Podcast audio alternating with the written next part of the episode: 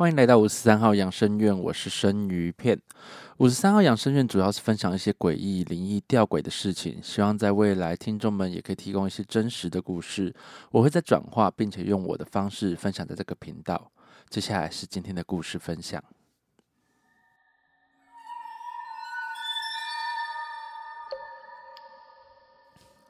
故事水鬼，感谢灵异公司的小林愿意分享，谢谢你。接下来我会用第一人称的视角叙述此故事。这是个发生在二零零八年某个台风登陆前夕的夜晚，地点是在高雄的旗津。记得那时一开始真的是风平浪静，直到晚上约十点左右，渐渐变成狂风暴雨。而这一切都发生的太突然，所以让我印象深刻。但也因此，我将这则故事列为我的故事中的隐藏版。我就从这边开始说起吧。这个事情是发生在我原本想说去找我朋友拉塞，因为朋友家的门口有一个天宫炉，所以我们就到旁边的骑楼去聊天。以下将朋友列为代号甲，其女友称为代号 A 女。就这样，我们一直从下午六点多聊到晚上八点多。就在接近九点的时候，甲就说：“怎么有个奇怪的感觉？感觉是像他的他们家的神明在急着找他回家。”而我在甲说完后，我转头看向坐在我机车上的 A 女，顺口说了一句：“抱歉，聊得太开心了，不知道你会不会无聊？”诶，后来过了十几秒后，A 女就回我说：“不会无聊啊，就是感觉很冷，觉得很奇怪，就是 莫名其妙的冷。”听闻后，我就走到机车旁，想说要开车厢将外套拿出来借给 A 女，但就在我正准备插钥匙的时候，我用眼角余光瞄到机车的后照镜，不看不知道，一看吓一跳。原来 A 女一直寒冷的原因，并不是因为真的冷，而是在我右后上方有一个穿着白衣、脸色灰黑、全身在滴着水、抓在墙上看着 A 女的女水鬼。说实话，当下真的有点吓到，只能故作镇定，就担心对方发现我看到他了。而就在这时候，甲的家人就跑出来，抓着甲匆匆进了家门，口中喊着“台风登陆了，赶快回家”，并顺手的把铁门关上了。就在大门关上的那一秒，天空炉竟然发炉了。我心里当时想说：“我靠，原来你们早就知道事情会发生了。这个意思是要我独自面对他们吗？”哦，不，不是独自面对，还有一个 A 女坐在我机车上。正当我左右为难的时候，突然听到了我老大他们的声音，在这里说的老大真实身份其实是七爷八爷。老大说：“我知道你遇到麻烦，所以就立刻赶过来帮你，还需要向您借用一下，劳烦了。”正当老大语毕后，我从我的视角看出去，街道上所有的路灯一同熄灭，或许是巧合，家家户户也赶着关紧窗户。路上的小猫小狗纷纷找地方躲，原本在路上闲晃的好兄弟们，一瞬间全躲得无影无踪。由此可知，这件事情真的不是很好处理。正当老大准备开口说话时，我发现那位女水鬼已经自动卡上了 A 女。这时，老大开口说道：“这个女的跟你无冤无仇，而且你没有令旗，为什么要坚持抓她呢？”而女水鬼一语不发。老大再次开口说：“我给你机会，赶快离开这个女的肉身。如果你再不听劝，我绝对不宽待你。”就在这时候，那个女水鬼终于回答了。她说：“谁说无冤无仇？他打扰了我，叫做无冤无仇吗？”老大回道：“什么叫做打扰你？”女鬼沉默了一会，说：“因为。”他在晚上岸在岸边走的时候打扰到我了，老大瞬间就有点不高兴的跟他讲说：“你这就是强词夺理，这样叫做打扰。如果你再不离开这个女生的肉身，我就只好给你一点颜色瞧瞧。”就在 A 女转身面向我的时候，老大瞬间一个拍一个扇拍在 A 女的背后，而 A 女那时候立马倒在我的机车椅垫上。说时迟，那时快哦！另外一尊老大立刻甩出锁链，捆了一个大肉粽。兄弟俩默契十足，下一秒将手上的牌打在女水鬼身上，并喊着：“如果你不就范，那就魂飞魄散吧。”说实话，上面写的“肉肉等”哦，实际上大概这个过程大概十五分钟。后来两尊老大都告知这个 A 女，她的气运会走下坡，没事就少出门，不然再遇到像这样不讲理的，真的就没有第二次机会了。这个故事，我觉得吼，呃，有些人可能不能接受，但是我觉得我相信有这些神明的存在，所以我会去接受。那我觉得有时候人真的不要不信邪，往往你在不舒服或是觉得运气很差的时候，可以多去庙里走走，不要半夜没事在外面就是瞎晃，你知道吗？有时候真的夜路走多了会碰到鬼。如果各位听众，呃，有兴趣的话，其实可以去灵异公社多看他的故事。当然，我有做一些改变的部分，就是我觉得我没有办法陈述他所谓的老大，就是七爷八爷他们讲话的方式，因为他们讲话有点文言文，所以我有试过去陈述，只是我会觉得很怪，就是我自己讲会觉得很怪，所以大家也可以有机会去看看原文的故事，在灵异公社都有哈。如果各位听众不幸遇到这些不讲理的好朋友，那你该怎么办呢？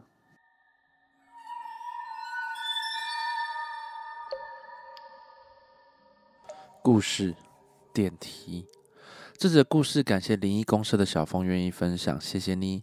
这是他在医院的故事的最末篇哦。那其实，在灵异公社上，他的文章大部分都已经就是自己隐藏起来了。所以有机会的话，其实我也当然希望说可以收到更多像医院的故事。接下来我会用第一人称的视角叙述此故事。我曾是一间医院的小护士，他的电梯跟一般医院一样，跳过四楼，除了一楼是门诊，三楼到六楼是病房，而且是呼吸病房，仰赖呼吸器的地方。这是我护校毕业的第一份工作，也是只做一年就离职的工作。刚开始进职场有学姐带，上手之后自己卡一间。三楼是资深学姐才能上班，五楼是电梯出来之后分左右两间，六楼有三间，电梯出来以后一样是左右两间，左边比较大，所以又隔了一间小间的。首先都是上白班，这边我们用二十四小时制去理解这个班别后，白班是八点到十六点。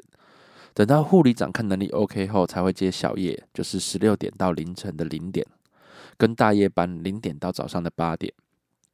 很多事情在眼见为凭之前都是空谈，因为上这么多夜班都相安无事，直到我跟我的护理长提出辞呈之后开始。护理界有说过吼，当阿飘知道你要离职的时候，就会开始捉弄你。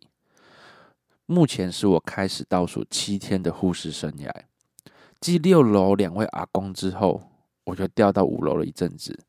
最后七天想说又被调回六楼，想说算了，在五楼好好一阵子都没事了，应该在六楼没事吧。最后七天上一上就好了。自从地磁层后，我的班就没有白班跟小夜，全部都是大夜班。也对啦，可能就是觉得反正未来都不会再见面了，就给我爆肝吧。是的。最后一个礼拜，我又卡了大夜，而且是连七天哦。只要是护理人员，应该就知道卡七天大夜班有多么难受。第一天没事，第二天没事，第三天的半夜，听见旁边传来电梯的声音。我们的电梯是会讲话的那一种，就是国台语轮流一次。像那种，嗯，有些医院的电梯不是会说电梯开门，开门中，请稍后，或是电梯开门。关门中，请稍后之类的，然后还会在台语啊，还会在客家话之类的。我坐在工作桌往电梯看去，发现没人。我想说，大概又是谁去安道吧。第四天又是半夜两点多，电梯又上楼了，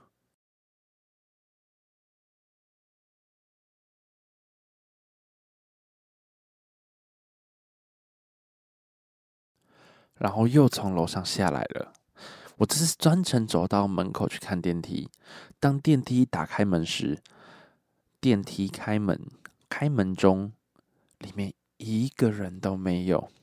我冲向护理站找我的学姐。今天跟我上班的是一位大拉学姐，虽然会爆粗口，她比较直接，但是她人很好。我跟她说，电梯已经连续两天都这样上下楼，而且都是这个时间。她看了我一眼，回我，她说：“没事，想那么多干嘛？搞不好你就是有人不小心按到啊。”我回答他：“我觉得怪怪的，学姐，你上几天啊？”学姐说：“我第五天呢，反正你离职之后，我还是上大夜，没事啦。”我就诺诺的回说：“哦，好。”走回去自己单位看了眼电梯，也是除了没有人，也没有其他的事情啊，那就算了。第五天一点五十分，眼看两点要到了，我又望向电梯，就一直等等等等等，我想期待它就是两点多会上来的感觉。等到两点之后，电梯嗯，今天没有上来，真的是我想太多了。等到三点的时候呢，我推着血压计要去量血压的时候，就听到电梯开门，开门中，然后就是台语啊，然后国语这样切换。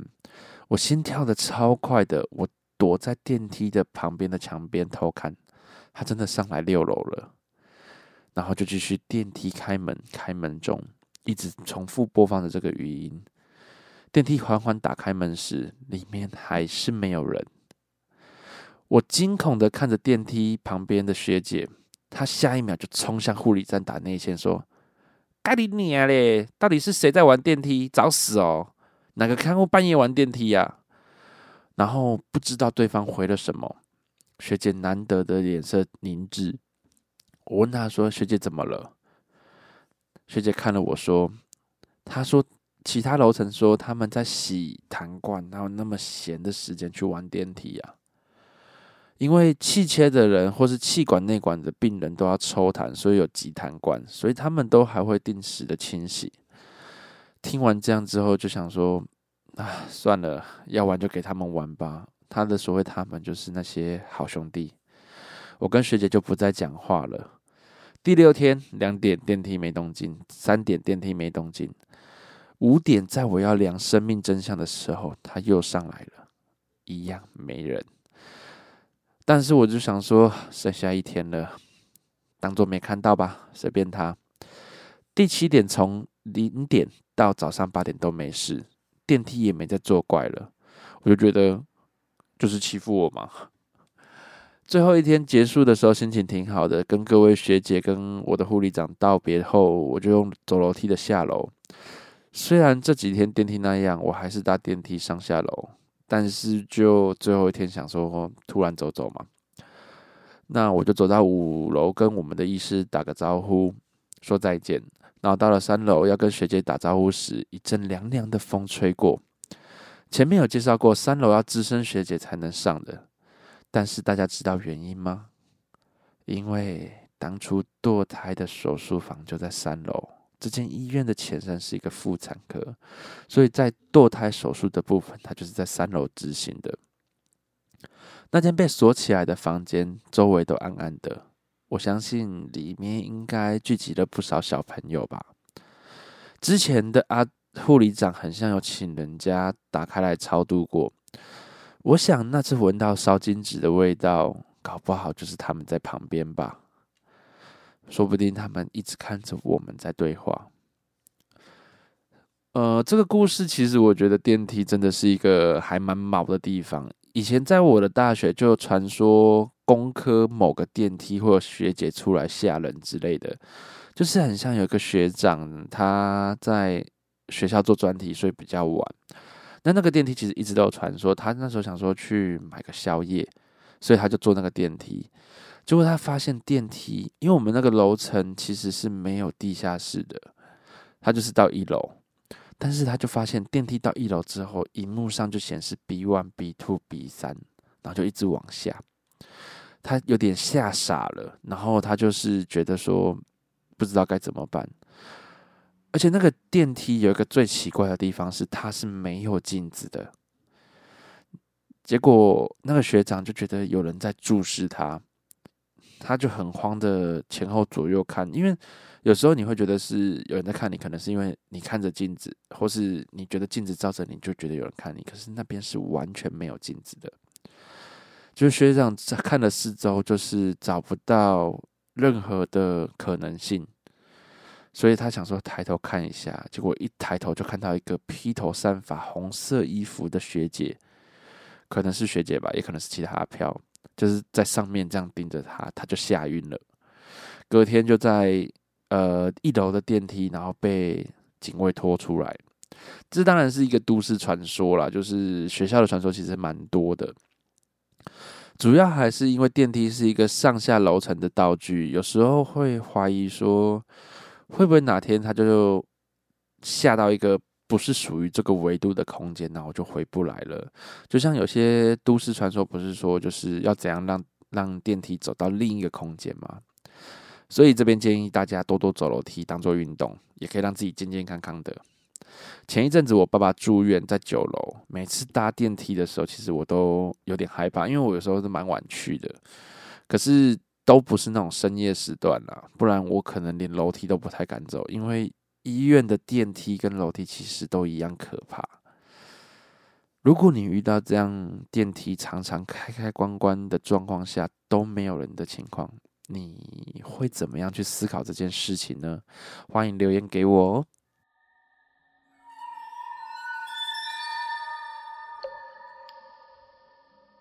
故事夜半人影，这则故事感谢我的好朋友鸟 A 愿意跟我分享，谢谢你。这则故事是发生在大学时期，鸟 A 是一个设计系大三的学生，正在面临专题地狱的时刻。其实设计系是一个不像人念的科系，你可以去问问看你身边念设计的朋友，每个基本上哈，期中考、期末考是不用睡觉的，就是一直在赶作业。我也曾跟喵 A 就是一起合租过公寓。有一次，大约是期末考的时候，那天我在房间玩游戏，因为我是工科，所以我基本上就是可以混混的过日子。然后我玩游戏玩到一半，因为我会在那时候还会在房间抽烟，我发现我没烟了，然后我就想说去他房间拿烟挡一下，发现他很疲劳的躺在他床位上，旁边散落着许许多多还要做作品的东西。我知道设计系期末考很忙，因为我那时候的女朋友也是设计系，那时候不是现在。然后我就没有叫她了。拿了烟往外走的时候，就突然听到她说了一句梦话。她在睡梦迷蒙中，她缓慢并且挣扎的说：“跟你你了，好想睡觉哦。”对，设计师就我有时候觉得这件话这件事情蛮好笑的，因为设计系就是这么累。回到正题哈。当时他们正在面临专题地狱，就是呃，简单讲，他们那一整年就像期中考、期中末考，就是一定都是赶作业赶到爆炸的时候。设计系的学生熬夜通宵在系馆做作品是很正常的事情。那些留那天就是留到他们系办到半夜的有三个人，一个是喵 A，一个是 B 男，一个是 N 男。他们就系馆的样式是 T 字形的布置。门口进去是一条长廊，往左往右两边可以上楼梯到二楼。如果不上楼梯的话，就会往旁边的专题教室走。这时你可以选择进入专题教室，或是再往左转，就是 T 字形，上面再多两条通道。T 的那两侧再多上面有两条通道，哈，后就是往后门走，后门是吸烟区。专题教室是类似会议室的布置，由于三个人的组别不同，所以没有坐在一起。但偶尔还是会打屁聊天，因为大家其实都蛮累了。鸟 A 是面对 B 男，背后是专题教室唯一的门口，左侧距离稍远是吸烟区的窗户。B 男是面对鸟 A，也就是面对门口嘛。右侧是稍远，就是靠近吸烟区的窗户。N 男在 B 男的右侧，也就是最靠近窗户的那一位。吸烟区，除非从细管的大门口进入，不然是没有办法抵达的。也就是说，你要去吸烟区，一定会进去，经过细管的大门，再经过专题教室，才会到吸烟区。三个人的位置分配大概是这样，就这样，三个人已经做好奋战到天亮，沉默的做着专题，然后偶尔一起去抽烟，偶尔打屁聊天，同时他们在过程中。因为半夜，呃，保全会来巡视，所以他们要确定他们系馆的大门的保全已经上锁了，然后就是把自己关在系馆里面。整个系馆里面只剩下他们三个电灯除了专题教室，其他地方都是关闭的状态。某次话题开启，哈，三个人很开心的聊天，鸟也很开心的在表述自己的论点。B 男跟二男就会偶尔嘴炮一下，因为大学生就是这样会嘴来嘴去。突然，B 男跟二男就露出了傻眼的表情，并且沉默了。鸟 A 也表述完自己的想法后，他就觉得很奇怪，为什么没有人接下去讲？然后想说算了，大家都累了吧，也没多问。三个人又开始制作各自的专题内容。过了大约一个小时后，时间大约是两点半，三人又开启了新的话题，各自都开始互相嘴炮了起来。B 男在讲述的时候，突然又看着门口沉默了一下，然后跟 N 男对视了一眼，两个又都沉默了。鸟就觉得很奇怪，因为 B 男跟 N 男似乎不是看着他沉默，而是看着他背后的门口露出吃惊的表情，然后沉默。大家要继续不说话。大约凌晨三点半的时候，鸟也受不了了，就问他说：“问他们两个说，你们到底看到了什么？看你们这样反常，我真的有点害怕，我都不敢翻过去看门口到底有什么。”B 男跟 N 男互相对视了一眼。然后 B 男就跑去把专题教室的门关上，他就说：“我第一次是看到走廊有影子经过，往吸烟区走，但吸烟区的门并没有任何声音，我就想说我是眼花吧。第二次我看到有一个人趴在门边，露出半截身体跟脸，在看着我们，我就不知道该怎么说话了。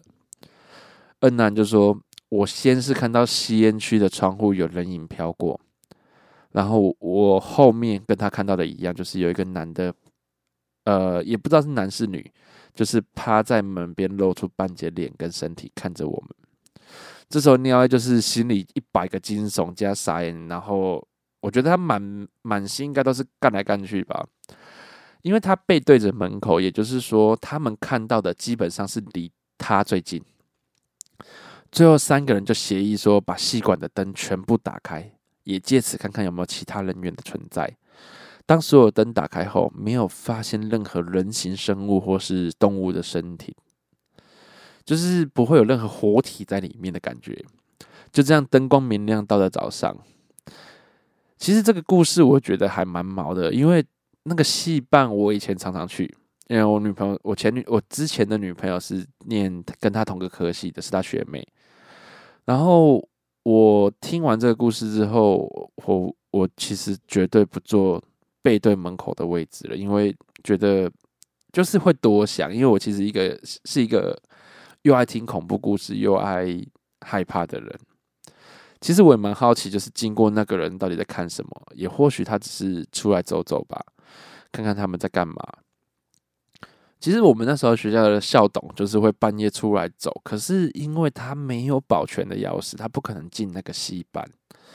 然后如果你今天逼完保全的话，其实会有一个声音，就是哦，保全已解除。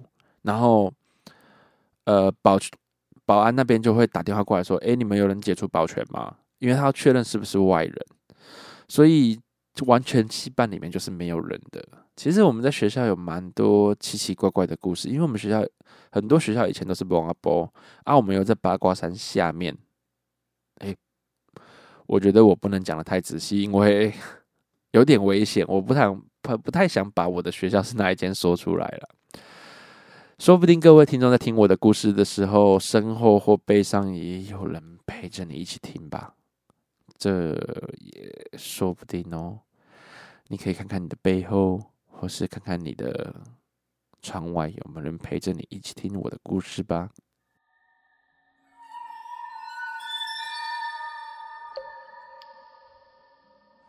希望未来有更多的故事可以分享给大家。如果想要投稿的听众，欢迎你们私讯我的 IG，分享你们的故事。请在 IG 上面搜寻五十三号养生院，帮我按追踪。当然有各种建议，请你们都可以让我知道，我会再修正。我是生鱼片，是个喜欢恐怖。诡异灵异事件的按摩师，我们下次见。